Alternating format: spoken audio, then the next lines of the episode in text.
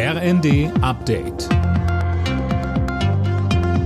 Stündlich neu. Auf den Punkt informiert. Ich bin Daniel Stuckenberg. Guten Tag.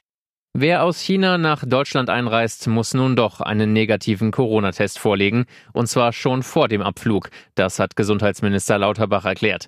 Sönke Röhling, der war bisher gegen so eine Testpflicht. Warum jetzt die Kehrtwende? Na, das war wohl der Druck der anderen EU-Staaten. Die hatten am Abend ja empfohlen, dass alle Mitgliedsländer eine Testpflicht einführen sollten. Und hat auch schon Weltärztepräsident Montgomery dazu geraten, zumal Italien, Spanien und Frankreich ja schon im Alleingang vorangegangen waren.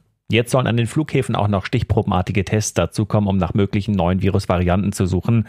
Außerdem soll es für Flugzeuge, die aus China zurückkommen, Abwasserkontrollen geben. Auch darin will man nach Erregern suchen.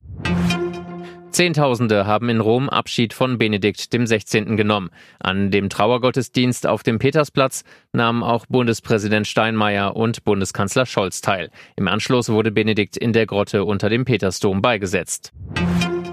Die deutsche Wintersportwelt trauert um Goldrosi. Rosi Mittermeier ist im Alter von 72 Jahren gestorben. Anne Brauer. Rosi Mittermeier war eine der erfolgreichsten deutschen Skirennläuferinnen. Sie krönte ihre Karriere 1976 mit zwei olympischen Goldmedaillen bei den Spielen in Innsbruck. Auch später stand Goldrosi weiter in der Öffentlichkeit, unter anderem wenn sie an der Seite ihres Mannes Christian Neureuter, ebenfalls ehemaliger Skirennfahrer, an der Piste bei ihrem Sohn Felix mitfieberte. Auch der holte mehrere WM-Medaillen für Deutschland. Mit nur 72 Jahren Jahren starb Rosi Mittermeier jetzt nach schwerer Krankheit. Mehr Luft in der Verpackung und trotzdem ein höherer Preis. So versuchen Unternehmen immer wieder mehr Gewinn zu machen.